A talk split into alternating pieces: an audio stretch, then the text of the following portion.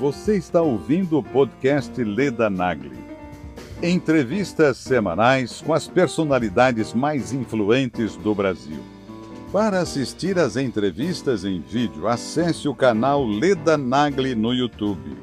www.youtube.com/ledanagli. Protagonista vem do grego protos agonistes. Protos de principal, agonistes, aquele que luta por si. É não desistir do seu propósito, porque toda escolha é uma renúncia, né? Se você vai para um caminho certo, ok. Se você escolheu o caminho errado, você renunciou ao certo também. Às vezes, para obter um sucesso, você precisa se descontrolar um pouco, você precisa sair um pouco fora da linha. Você precisa fazer coisas diferentes, coisas que você não faz usualmente. No relacionamento afetivo, sempre é preciso ter três fatores, tá? Confiança no outro, uma cumplicidade, saber que você pode errar e o outro erra também, e um compromisso, assumir um compromisso mútuo. É a quantidade em detrimento da qualidade. Tudo que nós vemos de informação no mundo, do que é encarado hoje como sucesso, parece que é um, super, é um sucesso superficial, raso, rápido, tem que ser tudo muito rápido, nós não vemos nada profundo. Ter um propósito muito bem definido, que é o porquê, vai determinar o como você vai chegar lá. E aí é traçar um planejamento e seguir esse planejamento à risca, Leda. Que bom que você veio aqui ao canal Leda Nagli assistir mais um vídeo. Aproveita, faz um comentário, dá um like, avisa seus amigos, compartilhe esse vídeo e fique à vontade para curtir. Você quer ser o protagonista da sua vida? Então você não pode perder essa live. A gente vai falar disso, de como ser o protagonista da sua própria vida. Ser a sua estrela principal. Tá, acho que ele vai entrar. Olá! Entrou. Olá, entrou. Boa noite, Leda. Boa noite, tudo bem? Que alegria estar aqui com você nessa noite. Que bom. Eu estava com uma ansiedade positiva. então, uma ansiedade positiva e a gente aqui louco para saber como vai virar o protagonista da nossa própria vida. Muito bem, como vencer a autossabotagem. A gente se sabota muito, é? as pessoas se sabotam muito, de modo geral. Com certeza, Leda. Eu acho que eu acredito sempre que é, são quatro emoções básicas da nossa vida, não é? E das quatro emo emoções básicas que nós temos, três delas são negativas. Medo, é de berço. A raiva, por não ter uma provisão ali no berço, de repente. Aí ficamos tristes, né? Tristeza. E de vez em quando ficamos alegres. Eu costumo dizer que essencialmente somos 75% emocionalmente negativos. Então, acredito que esse mecanismo de defesa de autossabotagem, ele visa nos proteger de uma sensação de vulnerabilidade, de exposição. Proteger é da gente mesmo. Mas como é que a gente vai conseguir dar a volta por cima e virar o protagonista da gente? A própria palavra protagonista já nos ensina, né? Protagonista vem do grego protos agonistes. Protos de principal, agonistes, aquele que luta por si. É não desistir do seu propósito, ou seja, você primeiro precisa se autoconhecer tudo começa no autoconhecimento, né? naquela máxima socrática do que conheça-te a ti mesmo. Né? Precisamos entender quais são os nossos recursos, as nossas potencialidades e, ao máximo, procurar eliminar as interferências que temos, primeiramente interna, na nossa psique, na nossa mente, nos nossos pensamentos, nos nossos sentimentos, e depois, logicamente, negociar nos ambientes e com as pessoas pelas quais nós passamos, passamos a maior parte do nosso tempo. E que muitas vezes, Leda, também nos sabotam.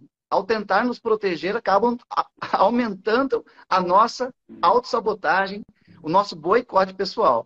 Então, é saber também com quem você anda. então, é uma revisão intensa e interna também da sua vida, tá? E tem a ver com energia? Porque às vezes a gente anda com uma pessoa sem. Às vezes a pessoa nem quer mal a gente.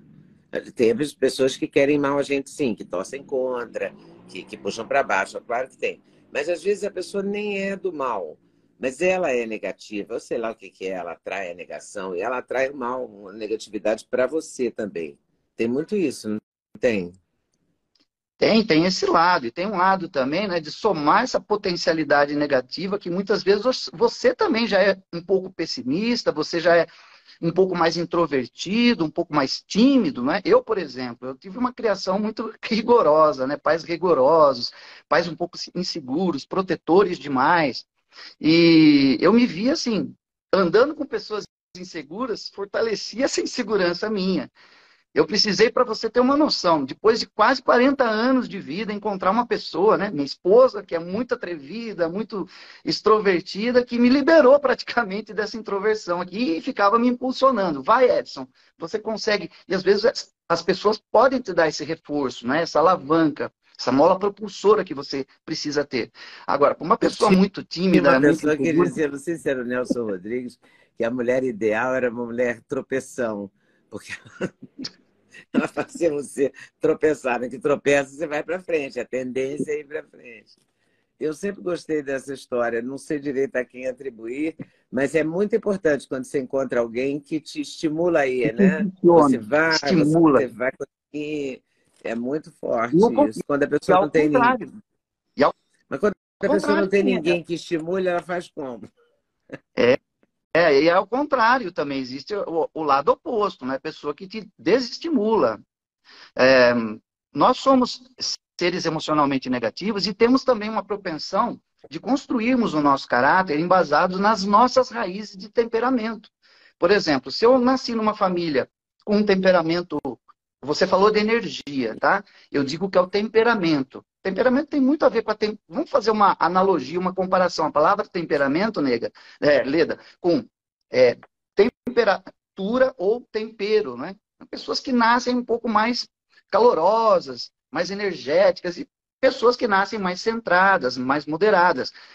E aí o Jung, né, psicólogo, ele tentou definir isso. As pessoas que são mais extrovertidas, elas falam sem pensar, efusivamente, e pessoas que são mais introvertidas, pensam muito para falar e têm uma energia um pouco mais retraída, um temperamento um pouco mais retraído.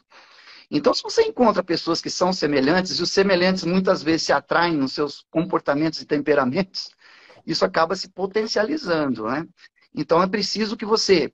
É uma questão de momento, sabe? Eu costumo dizer que para você ser protagonista e vencer a si mesmo, né, ser o lutador principal da sua vida, é preciso que você tenha muita paciência consigo, aprenda a se conhecer, que seja persistente e que seja pontual, que tenha uma pontualidade muito grande. Tudo tem um momento certo na vida. São três P's, né? Paciência, persistência e pontualidade. Nada na nossa vida acontece de uma hora para outra, a não ser que seja né, uma sorte, um acaso, e que você tenha talento para abraçar isso, não é, Leda? Nós sabemos que muitas pessoas têm talento, a oportunidade aparece e elas abraçam essa oportunidade e aí tem sucesso. Mas para você ir ao encontro das oportunidades é que é o problema. Você tem que vencer a si mesmo o tempo todo. Agora, tem no seu capítulo 15 os cinco pilares da motivação para o sucesso. A motivação é muito importante, né? O foco, a determinação. Isso faz a diferença na vida de uma pessoa, né? E isso também nos diz o que nos motiva, tá? Qual é a nossa necessidade de motivação também. E sempre pensando assim naquela pirâmide da teoria da motivação humana do Maslow, né? Algumas pessoas se movimentam por uma busca por segurança, por se sentirem seguros, protegidos, buscar por essa proteção. Eu, por exemplo, busco por segurança. Trabalho com conhecimento preciso estar muito seguro daquilo que eu vou passar para o meu público, né? Estudar bastante, ter conhecimento. Uma, uma família de pais muito simples, né? Um pai que era professor e uma mãe dona de casa que queria ser professora, mas não conseguiu. Então, assim, pais que me cobravam muito né, pelo conhecimento. Né? Outras pessoas buscam a motivação do reconhecimento, do aplauso. E nós vemos isso acontecendo no mundo moderno, não é, Neda? Você vê essa, essa busca pela fama, né, pela celebridade, né, de ser celebridade, de ter fama a qualquer custo, e passe um rolo compressor, um compressor por, por cima das pessoas, das situações, e aí às vezes, muitas vezes até vem esse sucesso a pessoa não consegue assumir isso, né? E a motivação pelo pertencimento também, a motivação por você pertencer a algo, a uma comunidade, a um grupo de pessoas. Então, nós somos seres sociais. Ninguém nasceu para ser uma ilha. Tá? Então nós buscamos por esse reconhecimento, por essa segurança e muitas vezes das pessoas que fazem parte da nossa vida, por esse pertencimento, pertencer a algo. A motivação é, ela, ela pode ser intrínseca, você pode ter um entusiasmo imediato, uma vontade, né, de, de uma paixão muito grande por aquilo que você é, por aquilo que você faz. E muitas vezes a motivação também pode ser externa, ela pode ser extrínseca, né? Você pode olhar, mirar para um alvo, falar, eu quero aquele objetivo para minha vida e ir em busca disso. Então, assim, são fatores eh, internos e externos de motivação, sempre negociando com esses fatores também. Oi, pessoal. Passei aqui para dar uma dica. Sabe de quê? Do meu sexteto preferido. Vou te contar qual é. Começa com ômega 3, super fundamental. Magnésio, rei da saúde. Coenzima Q10 faz muito bem para o seu coração. Vitamina K2 com vitamina D3, uma combinação poderosíssima. E a querida cúrcuma que ajuda nas dores articulares, ajuda a regenerar as suas articulações. Vem junto? O link está na descrição. Tem cupom LEDA5 que te dá desconto. Você não pode perder essa, de jeito nenhum.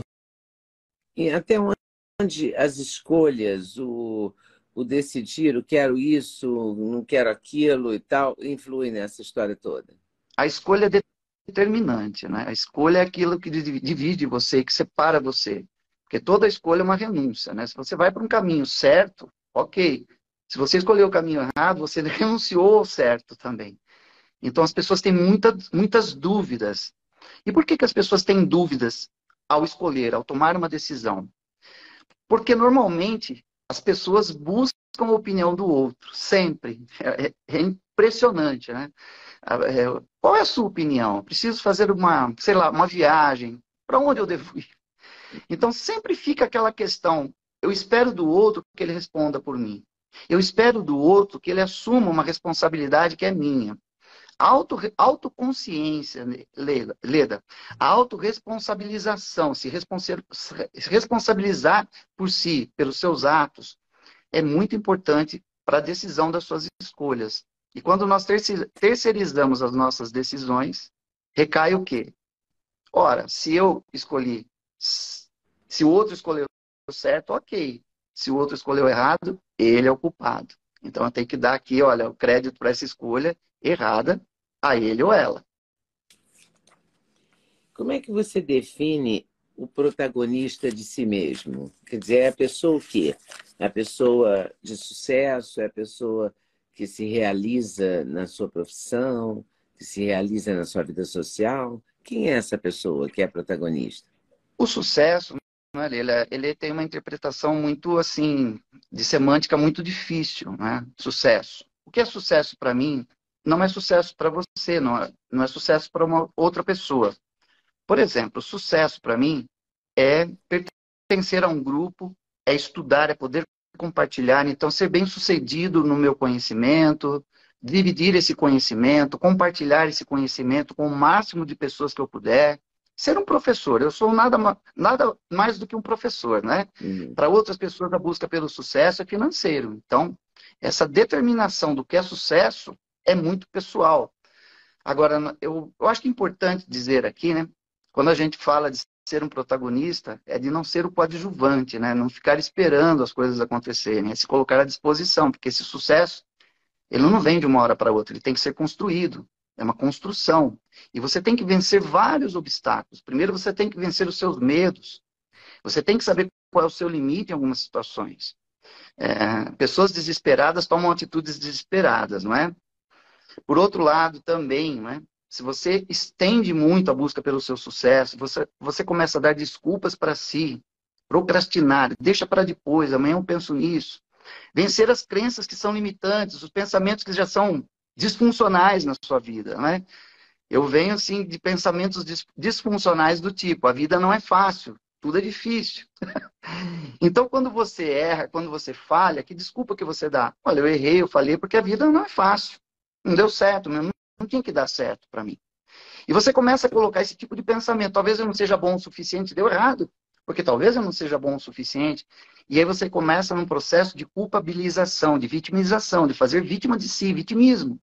O que é pior é que quando você se culpa e, se você, e você se vitimiza, as pessoas se aproximam de você. Não, coitado, olha, não, a vida não é, é, é assim mesmo. E aí aumenta o mecanismo de autossabotagem. Quanto mais protegido você se sente dentro das suas desculpas, mais aumenta a sua autossabotagem. Então, outras pessoas, Leda, têm a necessidade de ter o controle de tudo na vida dela. E você sabe que, às vezes, para obter um sucesso, você precisa se descontrolar um pouco, você precisa sair um pouco fora da linha. Você precisa fazer coisas diferentes, coisas que você não faz usualmente. E é um desafio, é um desafio. Ah, há um, uma dicotomia também, um dilema muito grande entre eu achar que o desafio é maior do que o meu recurso. O desafio que eu tenho é muito grande, é maior dos, do que os recursos que eu tenho, do que as minhas competências. E isso pode desequilibrar você na busca pelo seu sucesso. E você pode ficar cada vez mais afastado de conquistar os seus objetivos. Você fala também de momentos de decisão. São os momentos mais difíceis, né? Que você tem que falar, eu quero isso, não quero aquilo, vou fazer assim, não vou fazer assim. O que que norteia essas escolhas? As escolhas podem ser determinadas muitas vezes por mecanismos inconscientes. Você pode tomar uma escolha totalmente baseada num modelo que você tem de vida. Né? Agora a gente precisa falar um pouquinho de psicanálise aqui. Hum. O Freud definia escolhas por objeto e escolhas narcísicas, tá? Escolhas por objeto. Puxa vida. E agora eu elogio para você mesmo, Leda. Nossa, eu admiro a Leda Nagli. Para mim, ela é um ícone da comunicação, do jornalismo, da imprensa brasileira. Eu posso escolher você como modelo, modelar você e falar assim: nossa, eu escolho esse objeto, esse objeto e modelo né? Siga os seus passos. Não tem nada a ver com stalker, nada a ver disso, tá? Uhum. Tem a ver com seguir, seguir por admiração. Escolha pelo objeto pai e mãe. Posso escolher ou posso ser uma escolha narcísica. Rejeitar esse modelo na minha vida. Esse modelo não é bom para mim. Escolhas, elas são mecanismos inconscientes que se tornam conscientes justamente no momento em que você decide, tá?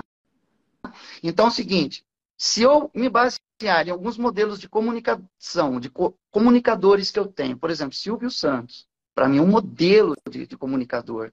Para mim, talvez um dos maiores do mundo, Silvio Santos. Olha, esse pensador aqui, esse filósofo, tem um intelecto, tem um conhecimento, olha como ele transmite, admirar o outro, não invejar. Essa escolha é feita por objeto, por modelo, por modelagem. Uma outra escolha, sim, é justamente você romper com tudo isso. A escolha narcisa, narcísica, seguir o seu ego. Muitas pessoas escolhem por ímpeto, por decisão própria, e assumem seu, os próprios riscos dessa decisão. Mas a pessoa narcisista, ela não consegue compartilhar, né? Não, não, não consegue.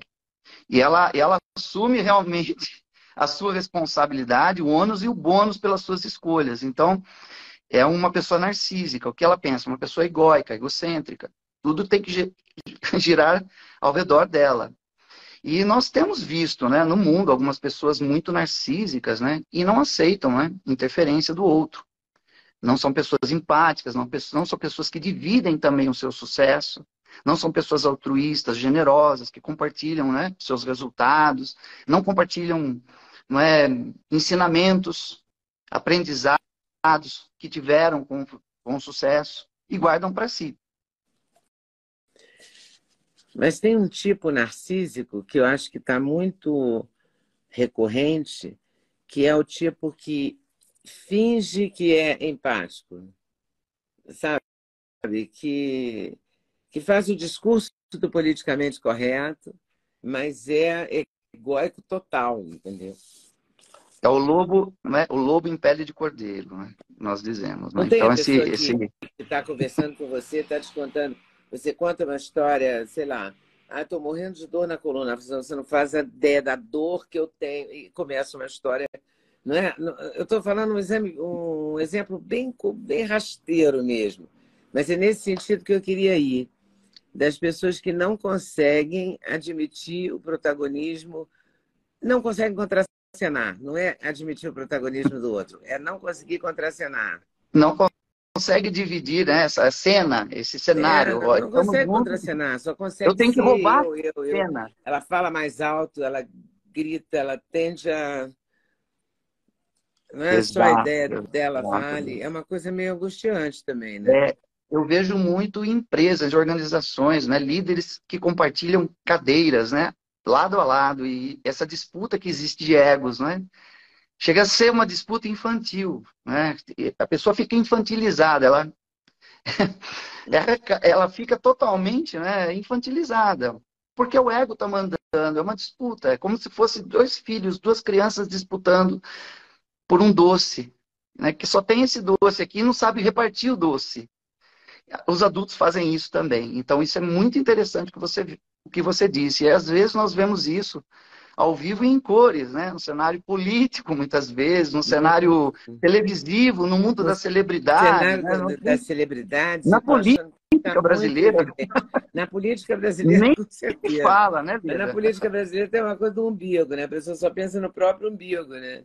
Então, assim, em 2020, ela pensa na eleição de 22, em 22 em 23 ela já está pensando em 26, porque ela só pensa em como ela vai né, vencer é, aquele. Totalmente egocêntrico, não se constrói nada junto, não se dá continuidade em nada. É. Começa-se de um jeito, depois muda-se do cenário político, desfaz tudo que foi feito, vamos reiniciar e se reiniciar, reiniciar continuamente, justamente por uma atitude egocêntrica. Eu fico muito impressionada com as obras, como é que as pessoas demonstram isso em obras, né? Todos começam uma obra, ninguém termina a obra do outro, né? Então, assim, você faz um Perfeito. colégio de oito horas de turno. Você sabe que a educação é uma questão, mas você não prossegue naquilo porque não foi você que criou. É esse, o, essa coisa perpassa né, a política, a vida, o amor, qualquer, qualquer, qualquer perpassa situação. todas as áreas perpassa todas as áreas, inclusive na nossa vida sentimental, na nossa vida afetiva, amorosa, né? Tornar-se um protagonista também é assumir, assumir a si e assumir o outro também nesse relacionamento. Né? É, é, eu queria que você explicasse um pouco como é que a pessoa se torna protagonista e contracena.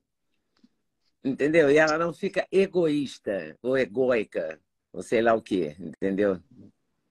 Muito boa a pergunta que você está fazendo para mim, porque eu, eu vejo o seguinte, né? no mundo em que as pessoas estão cada vez mais individualistas, Leda, e o mundo se tornou muito individualista no advento aí da pandemia que nós tivemos. As pessoas se retraíram muito. Estava falando hoje para um grupo de secretários de educação do município do estado de São Paulo, na Unicamp, tá? Justamente sobre isso. Entramos nessa, nessa pergunta aqui.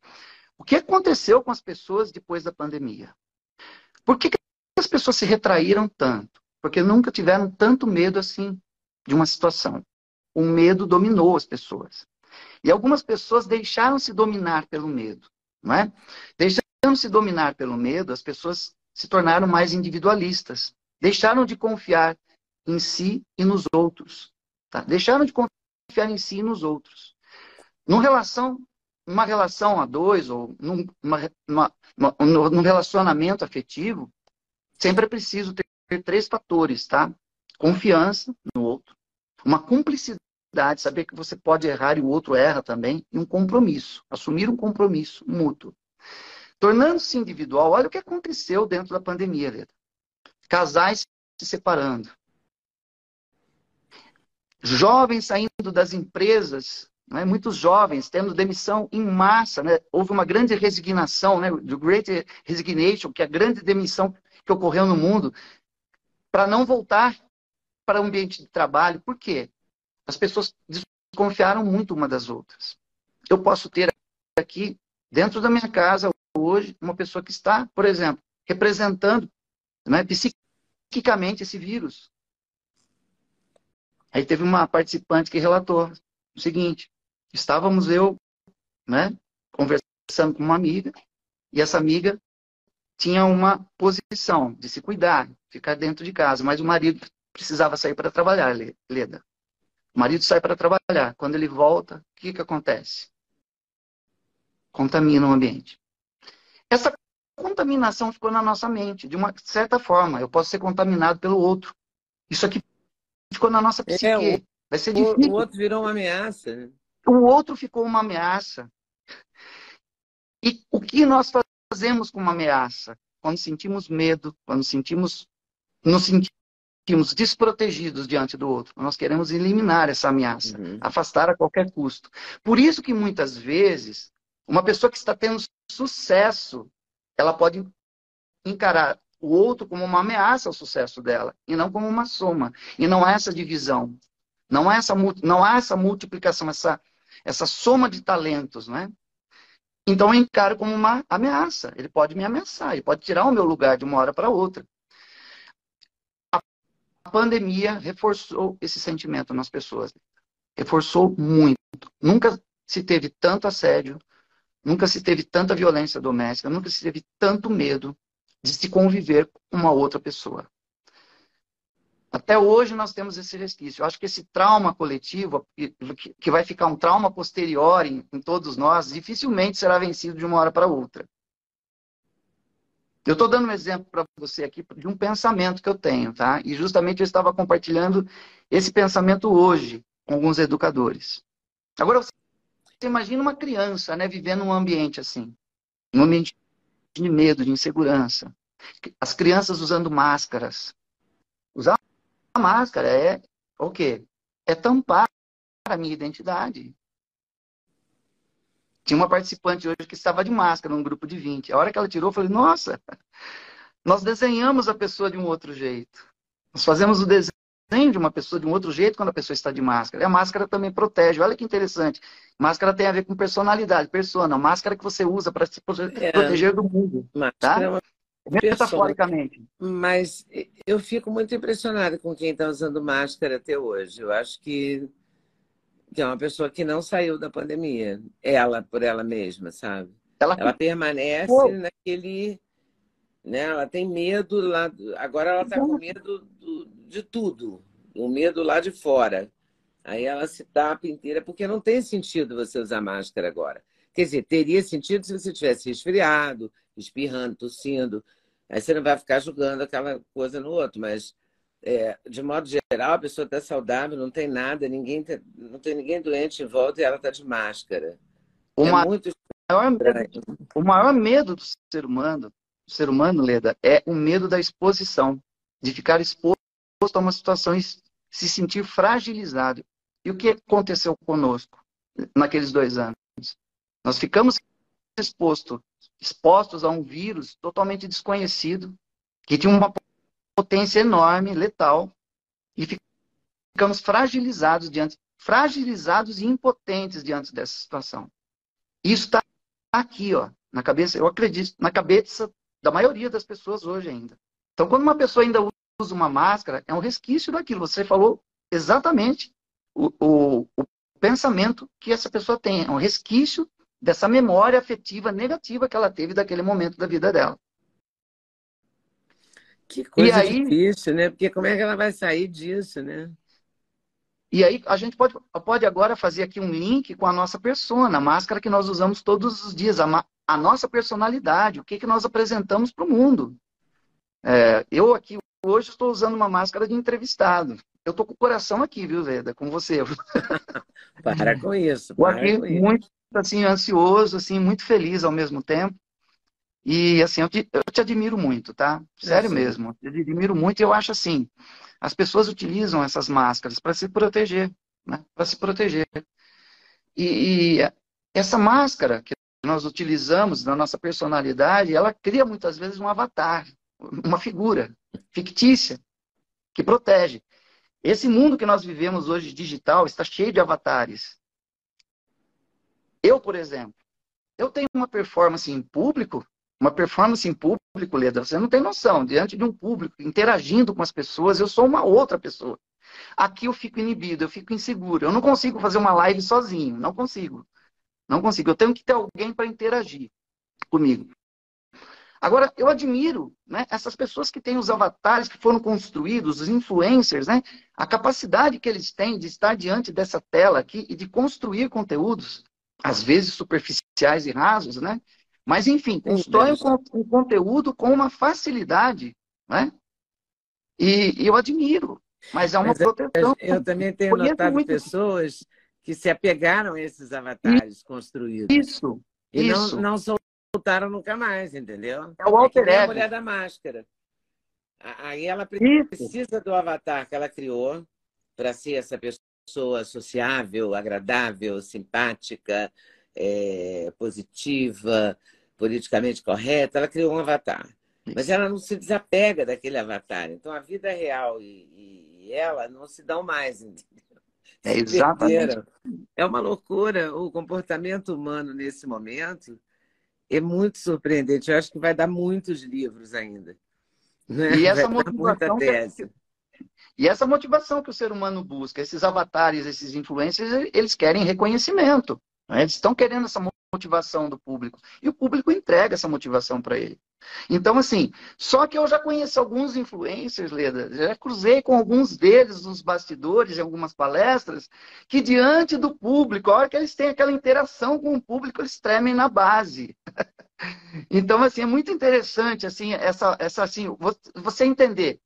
O super-homem, por exemplo, né? Tem o Clark Kent, que é totalmente tímido, né? Retraído. Mas quando ele tira lá o terno dele, ele se transforma no super-homem ele tem um poder, ele tem uma autoridade, não é? É muito interessante quando nós estudamos né, o comportamento humano, o comportamento humano, entendemos né, que isso são mecanismos de proteção que as pessoas têm justamente para poder alcançar os seus objetivos. O convenientemente correto, o convenientemente político, isso que você falou, ser ajustado socialmente numa situação e desajustado em outra. Pois é, porque o, a gente quer o equilíbrio, claro, né? Que é uma coisa eh, agradável, quer ser o protagonista, mas não quer ser o egoísta. Quer ser o, o protagonista, mas não quer necessariamente ser o antagonista. Quer ser o protagonista, mas não quer massacrar o outro. Mas é, eu não sei se é falta de recurso, se é falta de ferramenta, se é caráter. Eu não sei o que, que acontece. Mas o que está acontecendo é uma não, uma misturada, uma mistureba, que não está não tá muito boa. Né? Não é o não é o ideal para a vida, né? Para ser feliz, para cumprir sua missão, para para viver, existir é, de uma maneira feliz, né? Para ter uma atitude é. positiva, não é? Perfeito, Leda. Eu digo, eu digo que é é, é a quantidade em detrimento da qualidade. Tudo que nós vemos de informação no mundo, do que é encarado hoje como sucesso, parece que é um, super, é um sucesso superficial, raso, rápido, tem que ser tudo muito rápido. E nós não vemos nada profundo. Veja na parte cultural nossa hoje. Nós temos aqui situações que eu me pego pensando, nossa, olha ah, como ficou por exemplo, a nossa TV, a televisão, né? programas de televisão. Como é que ficou a nossa cultura, a nossa música, o nosso teatro, em algumas situações. Né? Então, assim, perde-se muito a qualidade por causa dessa quantidade, dessa busca excessiva pelo sucesso. Né? E a internet, ela vem para popularizar. Né? É, o top virou pop top virou pop agora.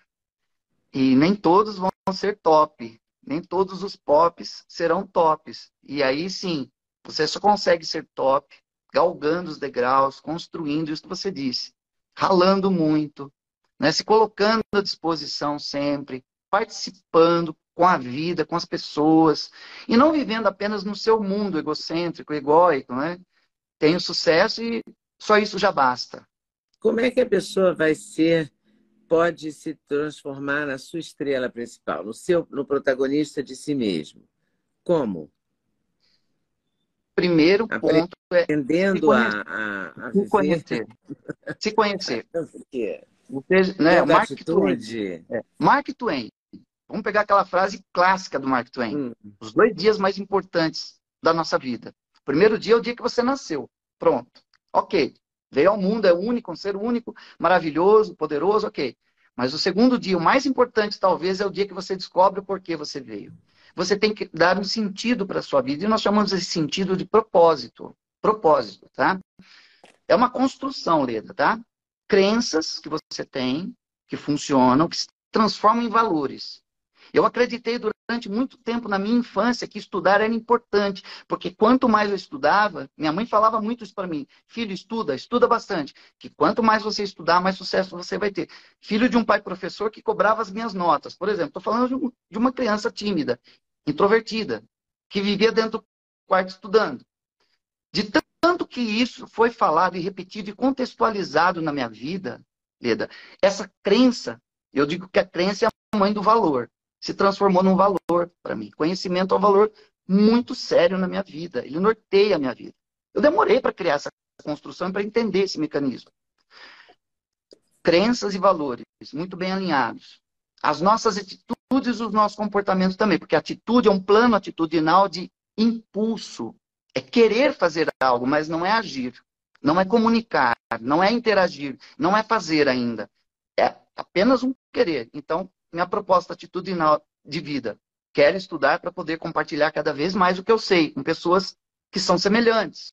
Os semelhantes se atraem também. E quando você tem crenças, valores, atitude, o seu comportamento acompanha tudo isso, você constrói uma identidade social, Leda.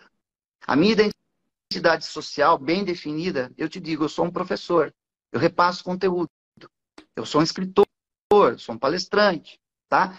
Isso isso me dá um propósito. Qual é o meu propósito de vida? Por que, que eu me levanto todos os dias de manhã? Porque eu quero compartilhar tudo o que eu puder com as pessoas que cruzarem o meu caminho. Eu estudo para poder compartilhar. Eu sou um professor. Esse é o meu propósito. E como é que eu sou bem sucedido? Quando eu recebo um feedback, quando eu recebo um, um reconhecimento, quando eu me sinto seguro diante das pessoas e que as pessoas pessoas me agradecem. Isso é ser bem-sucedido é naquilo que você construiu. Então, ter um propósito muito bem definido, que é o porquê, vai determinar o como você vai chegar lá. E aí é traçar um planejamento e seguir esse planejamento à risca, letra. Tá? Seguir esse planejamento à risca. Porque se você falhar em planejar, você planeja falhar. Não tem como. Então, é autoconsciência no primeiro momento de si, autoconhecimento, autoconsciência, e assumir essa responsabilidade de ser o protagonista da sua, da sua vida, da sua carreira, daquilo que você, do, do, do que você escolheu para sua vida. E reavaliar suas crenças. E reavaliar sempre aquilo que você acredita, porque uma crença é mutável, ela muda de, de um dia para a noite. Às vezes, um trauma que acontece na nossa vida. Veja bem, eu fiquei dois anos enclausurado, sem trabalho, sem palestrar. Eu tive que rever toda a minha vida. Começar com online, me tornar aqui um comunicador digital também, ir para a plataforma, reaprender. Né? Alvin Toffler, né? o analfabeto do século XXI, não é aquele que não sabe ler e escrever, mas aquele que não sabe aprender, desaprender e reaprender, reaprender algo novo todos os dias. Então, assim, eu me vejo, sim, como um analfabeto do século XXI. Então, isso me espanta muito. Toda essa tecnologia, toda essa onda digital, revolução industrial. Então, eu sou um apaixonado por conhecimento. E eu te digo, Leda, o que você aprende hoje, amanhã não tem mais validade nenhuma nesse mundo aqui. Nenhuma. É, você tem que estar disposto a aprender todo dia, né? Todo dia. Todo dia algo novo. Todo dia. Mas eu acho que, que é aprender e é reaprender. Isso. É aprender, desaprender é. e reaprender. É, aprende, desaprende e reaprende. O tempo todo. Eternos aprendizes da vida. É, é, é bonito de se falar, mas não, é difícil de é se difícil, viver. É difícil, é difícil. E aí, como eu me pego de manhã todos os dias? Com, com que tipo de pensamento você acredita? Levanto todo os dias de manhã com esse, tipo esse pensamento disfuncional. Nossa, estou inseguro. Eu sou inseguro, eu sou tímido, mas eu preciso vencer isso todos os dias. Eu tenho que negociar comigo todos os dias quando eu me levanto de manhã. Por isso que o primeiro momento, quando você acorda, é aquela percepção de que você tem. Acordei, estou bem, estou vivo, estou respirando, os passarinhos estão cantando, está chovendo, os carros estão passando na avenida, Qual é o primeiro pensamento que pega você desavisado logo de manhã? Nossa, hoje esse dia vai ser muito desafiador. Talvez eu não tenha os recursos necessários, talvez eu não seja bom o suficiente. Esses pensamentos ficam aqui. E a gente faz o que com eles? Expulsa? É aí que tá. Você não pode expulsá-los, você precisa aceitá-los. Eles existem porque eles têm uma função na sua vida. Proteger você de algo. Proteger de uma exposição. Também e aí, provocar, que que né? Ele te provoca. Ele te provoca. Leda, três propostas do medo. O que, que o medo faz na nossa vida? Três propostas de atitude. As três começam com a letra E. O medo causa causa estagnação. Você fica paralisado diante do medo, de uma situação. Paralisado. O medo pode te causar também uma evasão. Eu posso sair correndo. Eu posso tentar fugir desse medo. fugir da situação. Ao invés de assumir, eu quero sumir da situação. Ou, o mais importante, Leda, é o enfrentamento. Esse é o mais importante.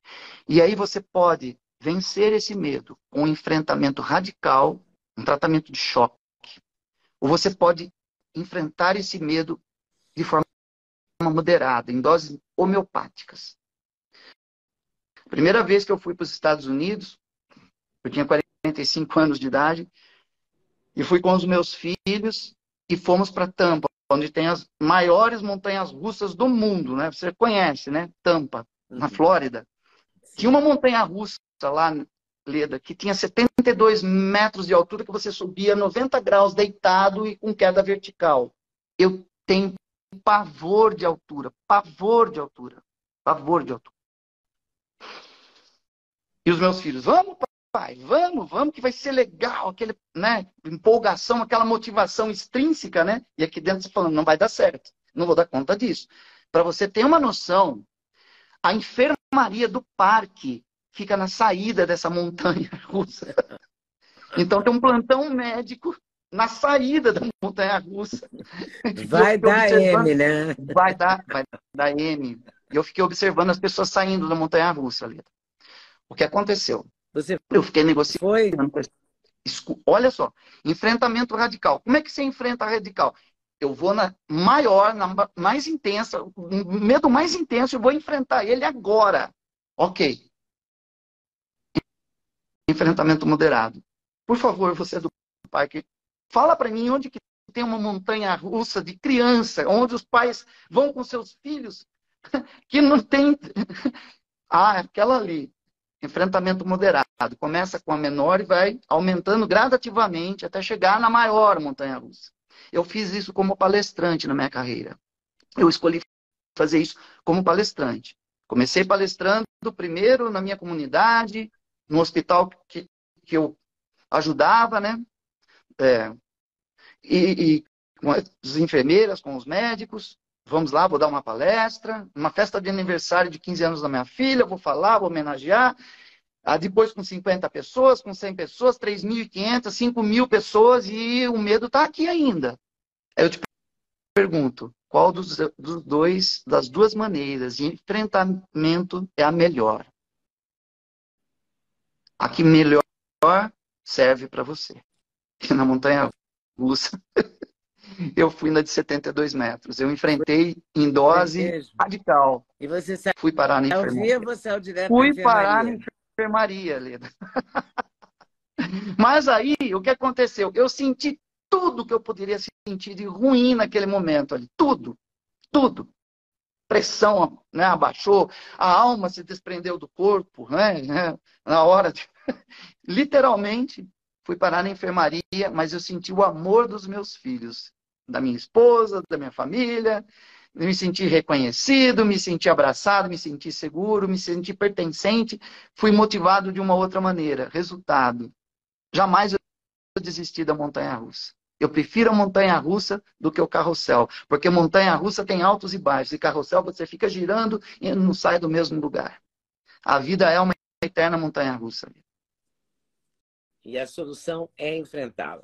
Enfrentar e escolher se você quer enfrentar em dose homeopática, moderada, e logicamente, muitas vezes, com alguém do seu lado, para te ajudar nesse enfrentamento. Aí você pode ter até um terapeuta, por exemplo, um psicanalista, né? ou de repente, alguém que você confia muito do seu lado e que te impulsiona, que seja uma mola propulsora na sua vida, não uma muleta para você ficar explorado nela. Se livre das muletas da vida. Encare e encontre a sua mola propulsora. Esse é, o, esse é a grande dica que eu te dou. Porque veja com quem você se senta. Sabe aquela máxima? Com quem você se senta na, na sua mesa? Está cercado de quem?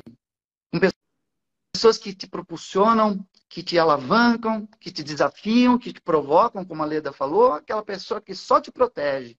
A intenção de proteção você já tem, o medo já te protege. Agora, para se desprender do medo, é preciso ter respeito a si mesmo, a esse medo, mas não aceitá-lo. Eu respeito o medo, mas eu não aceito. Porque ele me inibe, ele me recalca, ele não me deixa avançar na vida. É preciso estar atento e forte, é isso mesmo. Olha...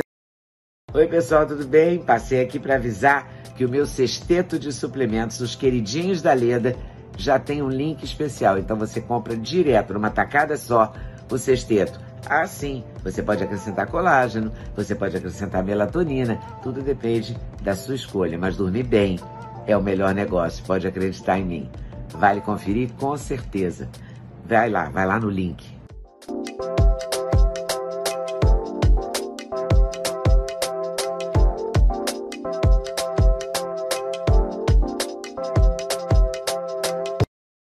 Adorei. Muito obrigada, Edson. O Edson fez o livro Protagonismo. A editora é. A autografia, a autografia do tá Rio. Está nas melhores casas do ramo? Ela é, do, Rio de Janeiro, inclusive, tá? É. Então, como vencer a autossabotagem e obter resultados mais positivos Esse... em liderança, vendas e empreendedorismo. Leda, só uma coisa. Esse daqui é o meu quarto livro. Tem o quinto que eu estou lançando. E quando eu escrevi meu segundo, você lançou ele lá no Rio. Eu fui no, no seu programa. Qual foi no, no seu programa. É, a Mulher é um Show, é um livro sobre a essência feminina. A essência é da mulher vencedora na época. Você muito tinha um programa bom. muito interessante com uns quatro ou cinco participantes. É, eu era um deles. Sem Censura, muito legal. Eu adorava fazer. Eu acho que era ali na, na Lapa, né? É, fiz 20 anos e 8 meses. Nossa. E eu qual vai ser o próximo livro? Há muitos anos, viu? Qual vai ser o próximo livro? Agora, o, o próximo livro é sobre qualidade de vida. É bem-estar, bem viver, chama. Tá é psicologia positiva aplicada para a vida. Tá certo. Então, até o próximo livro. Poxa, vai ser um prazer. Agradeço tá demais, Leda. Um Agradeço abraço. demais. Me sinto muito honrado de estar com Eu você aqui nessa noite, viu? Bem, gostei muito. Muito obrigada. Um super abração. Tchau, tchau. Tchau, querido. Muito obrigada por ter assistido mais um vídeo no meu canal. Volte sempre. Aqui você sempre vai encontrar a pluralidade de ideias, ideologias diferentes, ideias diferentes, mas sempre alto nível de informação e de prestação de serviço. Eu espero você sempre aqui. Faça seu comentário, se inscreva no canal, dê seu like se você gostou e não deixe de voltar. Estou te esperando, com certeza, se Deus quiser.